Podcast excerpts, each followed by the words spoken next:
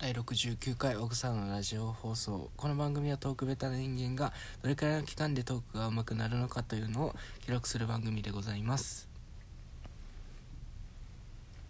えーまだ大阪いるんですけれども今日はちょっと京都行ってきまして少し、えー大阪にいる人にですね少しルートを教えてもらいましてそれ通りに、え行きました。清水寺行ってあとはあれ？あいろいろルートがあったんですよ。ちょっと忘れちゃったんですけどいろいろルートに沿って行ってたんですよ。あとえっ、と祇園と祇園とか鴨川あったりとかあと新京極？ん？っていうところ？あるいは西うーんかな。に行ってきました。楽しかったです。休憩途中休憩しようって思ってたんですけどなんかいやここじゃないここじゃないって思ってたらいつの間にか56時間歩きっぱでした。すごい辛いです。でも本当楽しかった。写真とかいっぱい撮ったしね。あとねあなんかあれにあったんですよ。あのよく TikTok とかでなんかえすごえっとねみ街中でこう立って銅像みたいな人が立ってて時々動いたりするやつって分かりますか？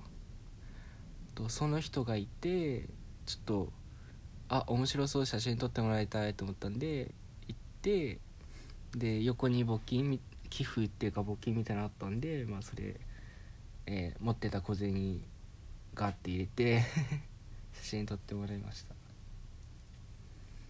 でいかんせん一人旅だったんで、うん、誰に撮ってもらおうって思ったらあの左側に、えー、かわいかわいい子かわいい子っていうか子ではないんですよね。自分より年上だった。かわいいかわいい、えー女性の方がいらっしゃったので「先生撮ってください」って言って撮ってもらいました。なんで女性なのか。いや気分です。なんで綺麗可愛い女性なのかとか言われると思うんですけど単純に気分です。なっていいじゃん。男性まあまあイケメンの男性だったらまだよ良きですけど。その基準は分からない。いやいいかなと思って。明日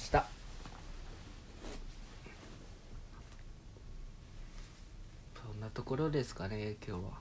あと舞妓さんかな？いたんですよ。なんかそのルート作ってくれた人に言ったら「いやそりゃ観光客じゃねえか」みたいな。まあまあ別にいいんですけど。でもあれだったんですよ。風呂敷でカゴもカゴみたいなのあるじゃないですか。あのなんか布じゃないやつカゴほんとカゴみたいな。あれを持っていたんでもしいやうん普通に舞妓さんの確率が高いのかななんて思ってたりしました。でその人曰くそういうこと言ったらうんまあ信じてればいいんじゃないって 思い込んでればいいんじゃないって言われました。そうそうそう。真実は分からないわけなんでうん。まあそうであったと信じて、えー僕は帰ってまいりました。それではこんなところで今日、えー京都の観光でした。はい。もうすぐ消毒消毒っていうか除菌。周りに出さないように。でマスクは絶対で手洗いうがいもやる。